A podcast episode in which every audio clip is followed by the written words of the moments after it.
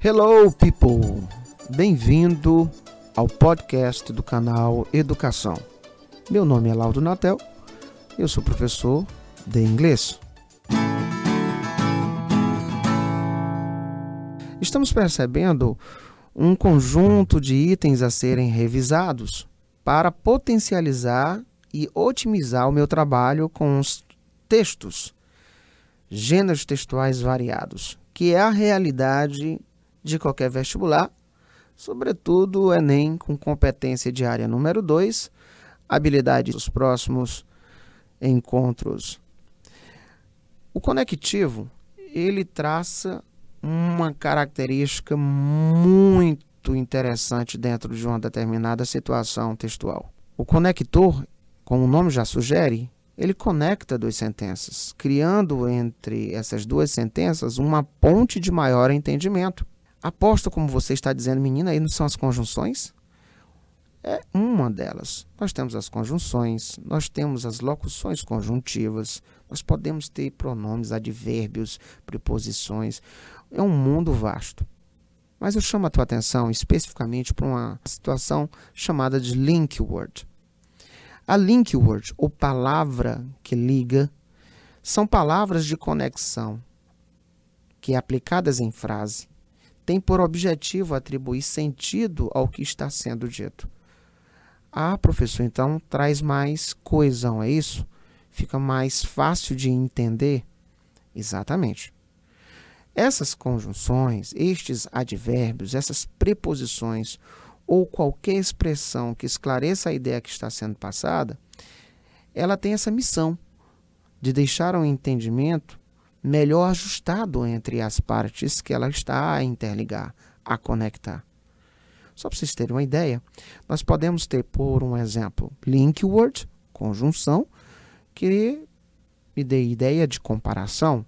O like, por um exemplo, como é comparativo. And, e, dá ideia de adição. Besides, com S, tá? Além de, também dá ideia de adição. Por que, que o senhor falou com S, professor? Porque tem o beside, B-E-S-I-D-E,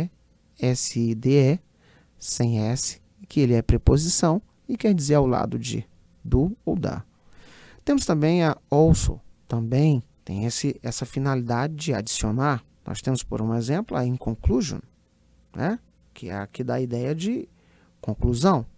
Nós temos, por um exemplo, as que dão ideia de oposição, but, however, elas têm essa missão de criar contraste. Esses são apenas uma das facetas dessas conjunções, destas palavras mágicas, dentre, dentre vários outros usos que o intuito seja estruturar o raciocínio.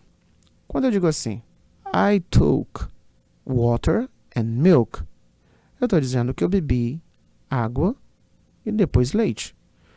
Eu estou dizendo aclareadamente que além do, da água, eu tomei leite. And foi responsável por dar a ideia da adição dessa informação. I want to see you again. Eu quero ver você novamente. But I can't. Mas eu não posso. I'm broken. Eu estou quebrado. I live in Teresina. Eu moro em Teresina. And you, São Paulo. Percebeu? Eu trouxe uma conjunção que dá a ideia de oposição, do meu querer ver e da impossibilidade. Por quê? Porque moramos em cidades diferentes. Eu disse que estou quebrado e não seria possível. E depois eu apliquei uma conjunção and, que dá a ideia de adição, que agrupa que soma. Percebeu? As link words, as conjunções, as palavras de transição, os conectivos, os conectores, eles são de importância imprescindível no melhor entendimento textual. Até a próxima.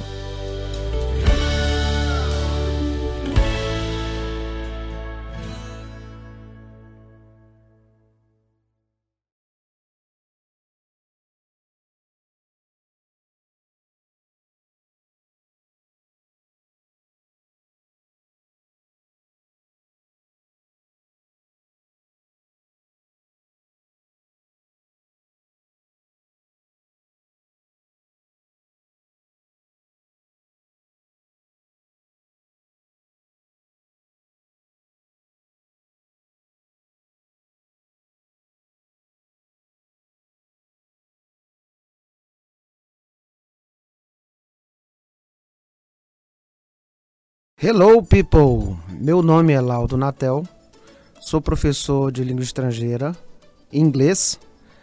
Bem-vindo ao podcast do canal Educação. Vamos fazer aqui um breve comentário sobre a importância do inglês, como estudar o inglês, o inglês no Enem. Vamos começar por este último. O inglês no Enem. Muitos me perguntam, professor, o que é que eu devo estudar? Eu devo só traduzir texto? Eu devo apenas responder questões? Provas anteriores? Nobres, tudo é válido. Para uma boa preparação, o melhor termômetro é a sua força de vontade. Naquilo que você se predispõe a caminhar de quilômetro extra, por certo, você vai galgar ainda mais êxito. Bem verdade é que a característica das provas do Enem e afins, elas regem por um processo de competência diária número 2, que é um texto, língua estrangeira moderna, LEM, distribuída em habilidades. Estas habilidades são chamadas de habilidade 5, habilidade 6, habilidade 7, estas habilidades, elas vão exigir de cada candidato, de cada aluno, um grau de concentração e um treinamento específico para estas áreas. Daí já vem a primeira resposta. É preciso estudar só gramática? Obviamente que não. O estudo da gramática hoje ela ficou restrita à parte de contextualização a parte do que predispõe, por um exemplo, o reconhecimento do grupo linguístico. Para que, que ele serve? Se eu vou falar de um tempo verbal, eu tenho que saber reconhecer a estrutura. Se eu vou falar de pronome, eu tenho que saber qual é a característica daquele pronome. Sendo assim, o treinamento válido também será feito por resolução de questões anteriores mas não é apenas tentar acertar o vocabulário já impresso, é verificar a característica de cada questão. Como se predispõe cada habilidade? E dentro deste contexto, dentro desse processo, vale ressalvar a, o conhecimento na língua portuguesa. Como assim, professor? O senhor está ficando doido? Não. Quando eu vou trabalhar questões de Enem, questões de um vestibular modelo Enem, eu tenho que ter uma preocupação no seguinte índice: interpretação de texto. Hoje, estas provas elas se pautam muito na interpretação de texto. E é o desafio de muita gente. As questões do Enem de interpretação de texto, elas vão desde a questão simples, aquela bem acessível, as questões de média complexidade e as questões de complexidade mais elevada, que vão exigir um processo de inferência. Sendo assim, o primeiro item que você tem que colocar em sua cabeça é: eu sei quem é o gênero textual, características de um gênero textual. Gênero textual é a mesma coisa de tipo textual? E aqui é uma confusão muito comum e de já eu respondo que não. Mas o conhecimento da função de cada layout textual dentro da necessidade comunicativa, ela vai trazer para você uma segurança, um conhecimento maior do de toda a panorâmica da questão e ela vai fazer com que você potencialize o seu acerto. Então a primeira dica é esta: revisar gênero textual. Ah, professor, gênero textual. Eu poderia dizer que gênero textual é uma carta? Sim. Um bilhete, um texto de e-mail, um debate de fórum, uma receita. Percebeu? Com toda a convicção, todas estas imagens sobrevieram à tua cabeça. Esta é a nossa primeira dica e até o nosso próximo encontro.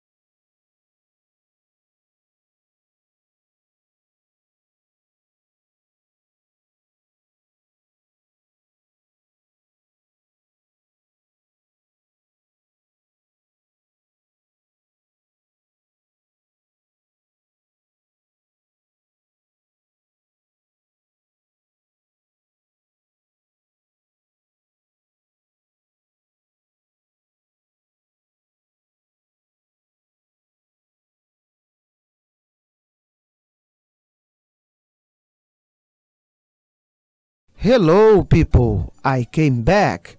Bem-vindo ao podcast do canal Educação. Meu nome é Laudo Natel e eu sou professor de inglês.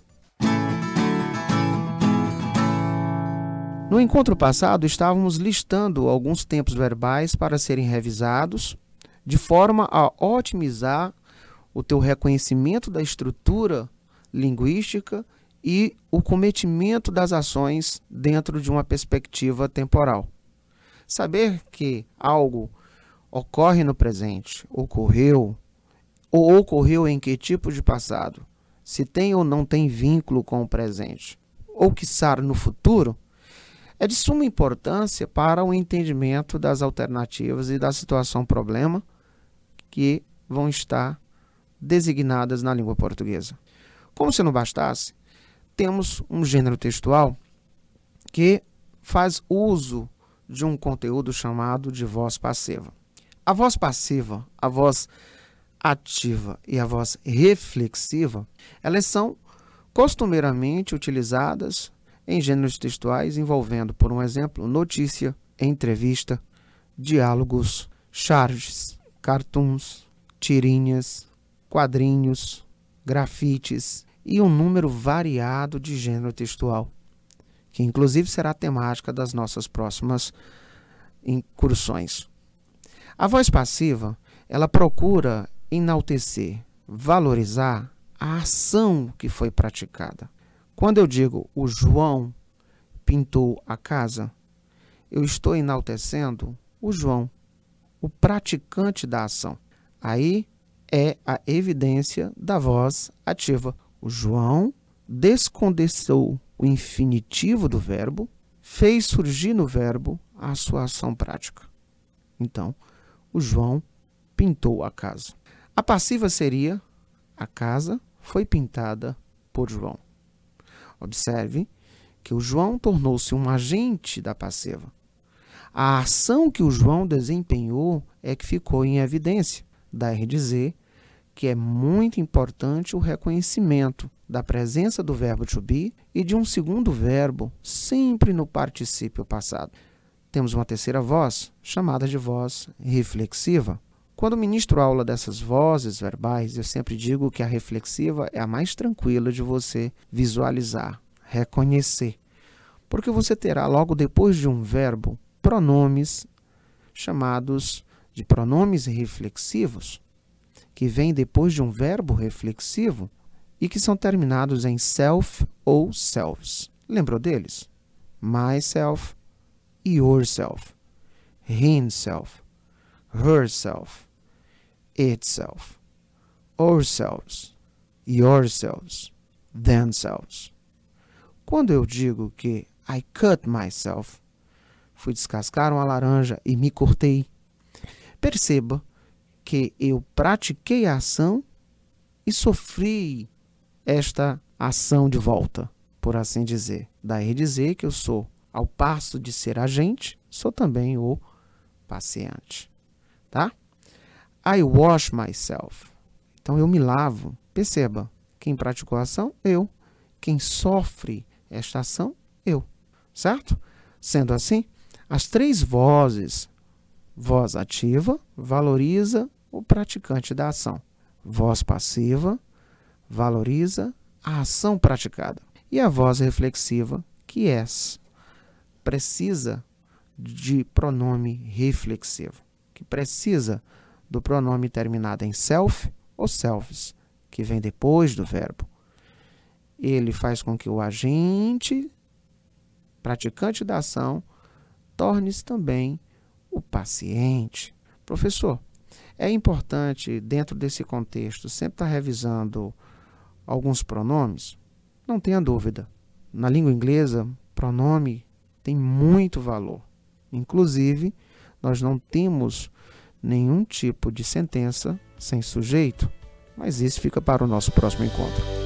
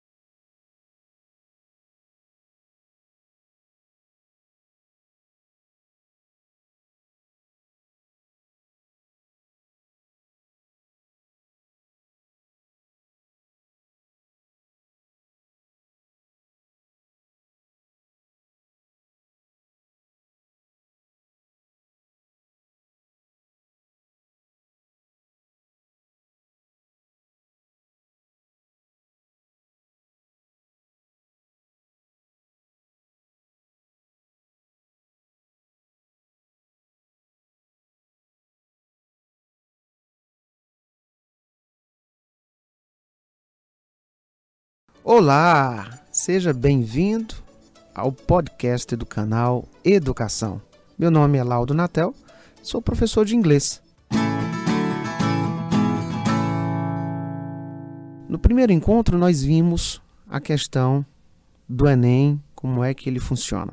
Agora, margeamos a nossa pergunta: o que estudar para a prova de inglês no Enem, professor?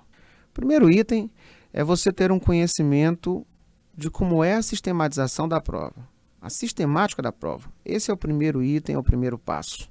Para você começar a se preparar para a prova, você tem que conhecer o modelo das questões, você tem que conhecer o modelo dos textos. Saber como o Enem funciona. Esse é o primeiro item. E como é que eu faço isso, professor? Obviamente, você começa a responder provas de Enem anterior.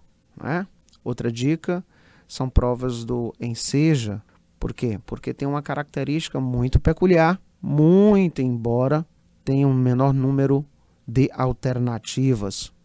Nós temos apenas quatro alternativas e o Enem são cinco alternativas, letra A, B, C, D e E. Passado esse primeiro contato, para você ter uma ideia de como é a prova, e aí você já vai fazer a prova valendo sem aquele, aquela altivez de dizer eu não sei como é que é a prova.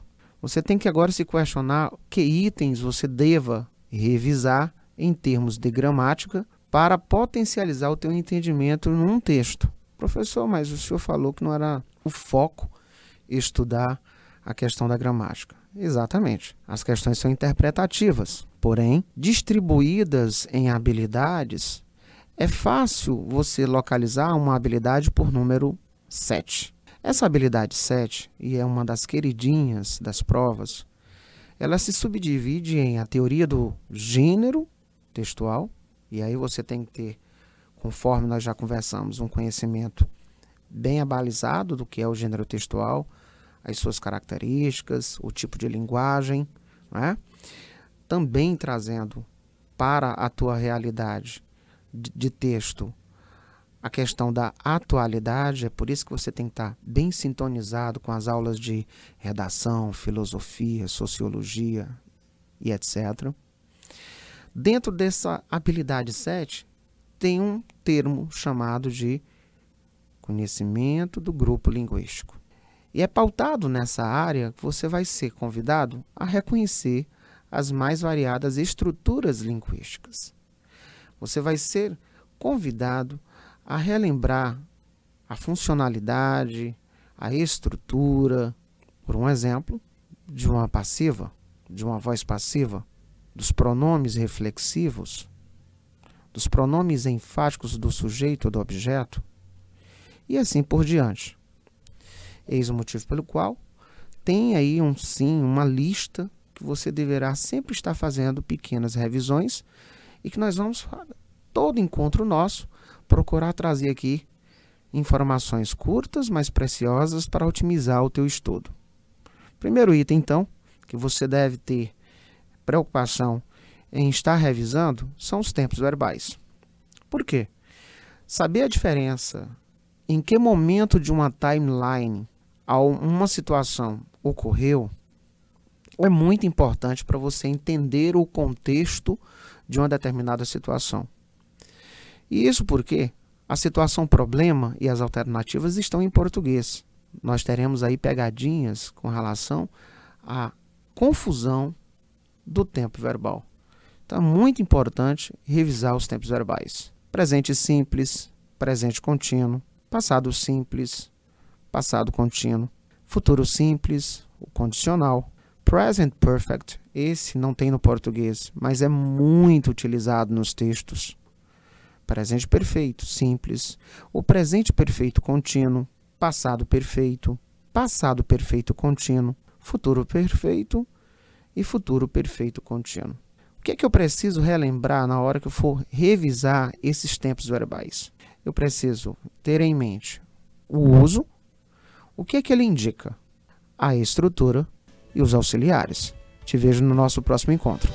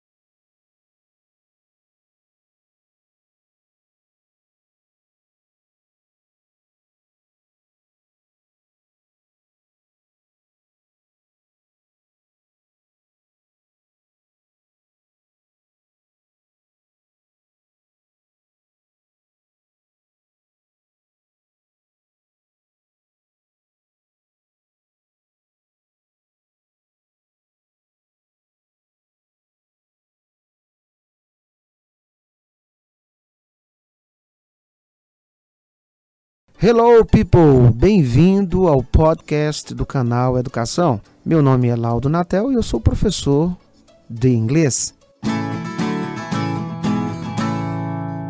Estávamos a debater sobre a questão de pronomes.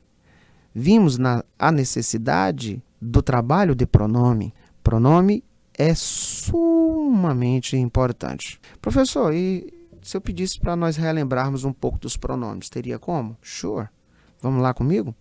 Nós temos os pronomes pessoais. Por que, que eles são muito queridinhos? Nós temos o pronome pessoal, que faz a função de sujeito, I, you, he, she, it, we, you, they. Temos o pronome pessoal, que faz a função de objeto, me, you, him, her, it, us, you, them.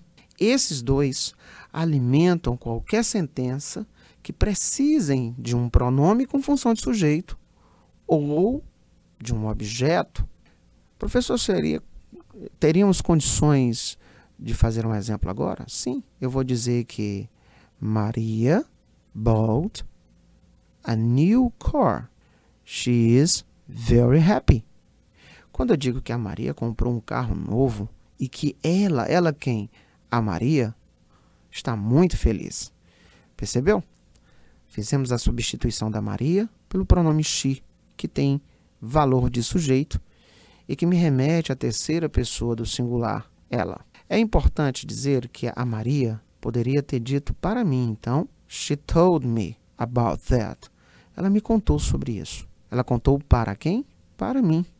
Este me, me, ele é nada mais, nada menos do que o pronome pessoal na função de objeto. Temos um outro pronome que ele é responsável por indicar posse. São chamados de possessivos. Estes possessivos, eles se subdividem em possessivo adjetivo. Não esqueça, possessivo adjetivo, todo e qualquer pronome possessivo que obrigatoriamente virá antes de um substantivo. Quem são eles? My, your, his, her, its, our, your, their. Temos quem mais? Chamados de pronomes possessivos ou possessivo que é chamado de possessivo pronome, é aquele substantivo, ele tem um papel importantíssimo que é evitar a repetição desnecessária. Mine, yours, his, hers, its, ours, yours, theirs. Estes últimos não podem jamais virão antes de um substantivo. Se eu digo a sentença I have my ideas, eu estou dizendo que eu tenho as minhas ideias. I, pronome pessoal na função de sujeito. My, possessivo adjetivo, indicando que as ideias são minhas. I have my ideas and you have yours. You, pronome com função sujeito, portanto é um pessoal esse yours, ele evitou aquele repeteco, a reprise desnecessária de um possessivo adjetivo mais um substantivo. Eu tenho as minhas ideias e você tem as? Exatamente, suas. Vimos aqui os pronomes pessoais, pronome possessivo e temos os pronomes chamados de reflexivos, que é o mesmo pronome enfático do sujeito que é o mesmo pronome enfático do objeto e que é o mesmo pronome idiomático. O pronome reflexivo, como nós já vimos, ele vem depois do verbo I see myself. Eu me vejo. O pronome enfático do sujeito, ele refere-se ao sujeito. Enfático do objeto, refere-se ao objeto. E o pronome chamado de idiomático vem depois da preposição by. I myself did it. Eu mesmo fiz isso. Perceba que o myself está vindo depois de I, que é o sujeito, portanto, pronome enfático do sujeito. Uma outra forma de você verificar isso dentro de frases nos textos, I did it myself. Eu mesmo fiz isso. Ainda continuou sendo enfático do sujeito vem no final da sentença, mas se referindo ao sujeito.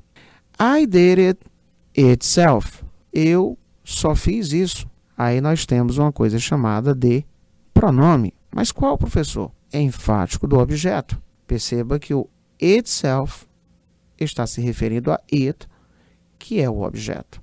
Nesse caso, pronome enfático do objeto tem que vir depois do objeto que ele vai enfatizar. Pronome idiomático, ele vem depois da preposição by, o by. Quando você fizer o uso ou perceber isso dentro de um texto, a tradução dele é aquele sozinho, mas sem a ajuda de ninguém. Você foi autossuficiente. I live in Teresina by myself. Não é que Teresina teve que ser evacuada para eu morar aqui sozinho, mas é enfatizando que a autonomia idiomática da expressão garantindo que eu sou autossuficiente, que eu me sustento, que eu me mantenho. That's all, folks, e até o nosso próximo encontro.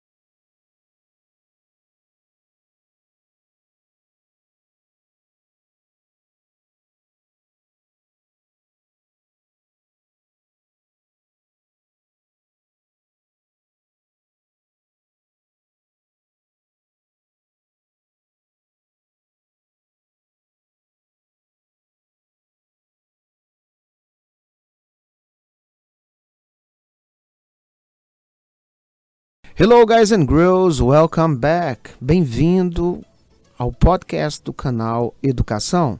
Meu nome é Laudo Natel e eu sou professor de inglês.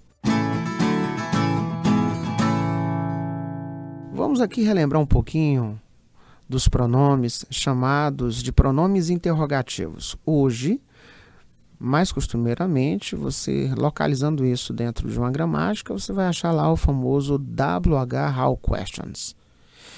Estes pronomes, como o nome já sugere, eles servem para criar situações onde você vai fazer o processo de indagação, de pergunta, seja ela de forma direta ou indireta. Professor, não entendi por que eles são chamados de WH How Questions. Se você procurar bem aí na tua mente, você vai lembrar que os pronomes interrogativos, a grande maioria é iniciada por WH, como what, que é o que, que, qual, with, o que, que, qual, quando dá a ideia de opção, né? What color do you prefer? Black or blue? Que cor você prefere? Preto ou azul? É, what time is it? Como não dei a, a, não tem a ideia de opção, usa-se o what em perguntas no geral, né? What time is it? Que horas são? What's your name? Qual o seu nome? What is your address? Qual é o seu endereço? E assim sucessivamente. São perguntas no gerais, no geral. Se for perguntas visualizando a escolha, aí é o irmãozinho dele, o which. Where? Where? Nós temos aí Where do you live? Onde você reside? Onde você mora? Né? Where? Ele pergunta pelo place, pelo lugar. Temos o when quando? Obviamente vai perguntar pelo tempo. Né? Pergunta pelo tempo. When did your father arrive yesterday? Quando seu pai chegou ontem, funcionaria? Obviamente que não. Você consegue visualizar um processo de equilíbrio entre essas sentenças. Né? When did your father arrive. Quando seu pai chegou? My father arrived yesterday. Meu pai chegou ontem. perguntou pelo tempo. Outro pronome interrogativo muito utilizado é o who, quem. Who are you? Quem é você? Who, perguntando pelo sujeito, porque se for pelo objeto, é o whom.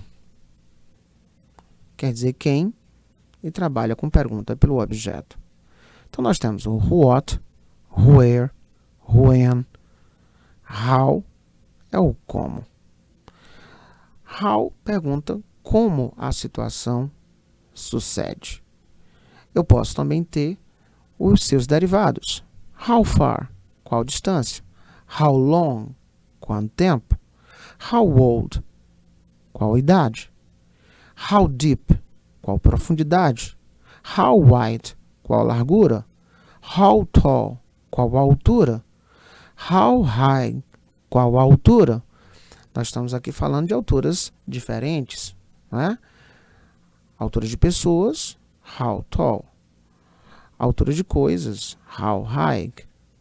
Estes são os pronomes que têm a funcionalidade de criar situações interrogativas. Estas situações, elas podem ser feitas, realizadas de forma direta, diretamente com o pronome interrogativo. E aí você faz uma pergunta cadenciada. What is your problem? Qual é o seu problema? Né? Where does Mary live? Onde a, a Maria mora, reside? São perguntas que não vão aceitar, em hipótese nenhuma, respostas de sim ou não. Se eu pergunto para você, what time is it? Que horas são? Você não pode me responder que horas são. Sim, não. Contudo, se eu fizer uma pergunta direta, do you like ice cream? Você gosta de sorvete? Yes, I do. No, I don't. Então, todas as vezes que fizer uma pergunta direta, sim ou não, ou full answer, né? respostas mais longas. Se eu fizer questionamentos envolvendo os pronomes interrogativos, eles vão exigir respostas mais completas. Até o nosso próximo encontro.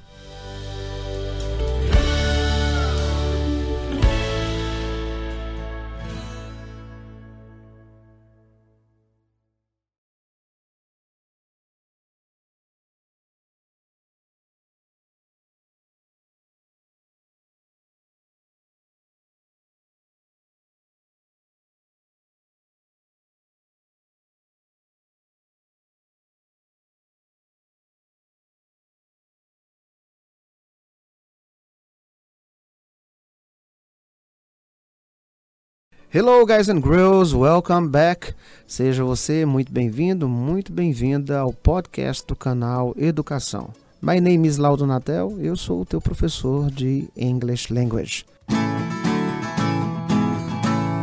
Pronomes, os mais variados possíveis, sempre serão cadeira cativa na composição textual. O pronome que eu quero alertar hoje, a mind de vocês, é o que chamamos de pronome indefinido. O pronome definido ele é dividido em três famílias. A família do some, any e no. Família do some, por que, professor, você está chamando de família de compounds? Porque nós temos some, something, somewhere. Lembrar agora? Someone. Pois é, são estes os nossos pronomes. Vamos ao primeiro item. Some e familiares, eles são utilizados em frases no sentido afirmativo. Professor, só no sentido afirmativo? Não. Aqui comporta exceção.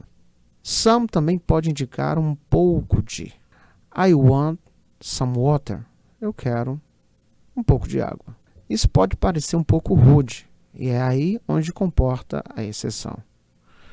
Some e familiares, quando utilizado em frases interrogativas, eles orquestram um movimento de mais educação de polidez. O Do you like some water? Você gostaria de um pouco de água? É esta oferta com some que o meu ouvinte vai dizer: ele está sendo tão gentil, e não, não posso negar. Então vamos à regra geral: some, something, somewhere, sometimes e por aí vai. Os familiares da família some, eles são utilizados em frases afirmativas. Exceção, frase interrogativa, quando se quer fazer um oferecimento, uma polidez. A segunda casa de moradia dos pronomes indefinidos é o any. Anything, anyone, anybody e assim sucessivamente. Estes pronomes são trabalhados quando a situação ela for interrogativa ou negativa. Aqui cabe uma observação. Na forma negativa, você tem que estar atento a predisposição do auxiliar com not. I did not see anything. Eu não vi nada. Professor, tem exceção? Temos. N, quando é utilizado em frases afirmativas, ele passa a ter a tradução de qualquer. Anybody can come in. It's free today. Qualquer pessoa pode entrar hoje. É gratuito. Por último, nós temos a família do no. No, nothing, nobody, no one, nowhere. O no, ele é utilizado em frases afirmativas, mas o sentido negativo. I have no money. Eu não tenho nenhum dinheiro. I have no idea. Eu não faço ideia. Não tenho ideia.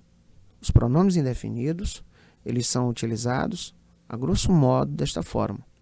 E eles nutrem uma importante participação em textos, sobretudo quando você vai trabalhar charges, cartoons, tirinhas.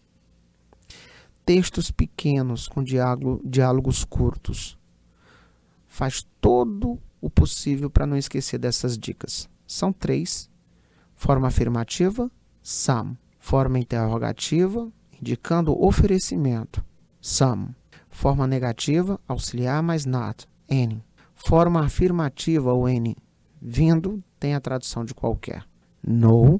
Ele é utilizado em uma forma afirmativa, mas o sentido que mais vai ficar em evidência é o da negação. E estes são os pronomes indefinidos. Até o nosso próximo encontro.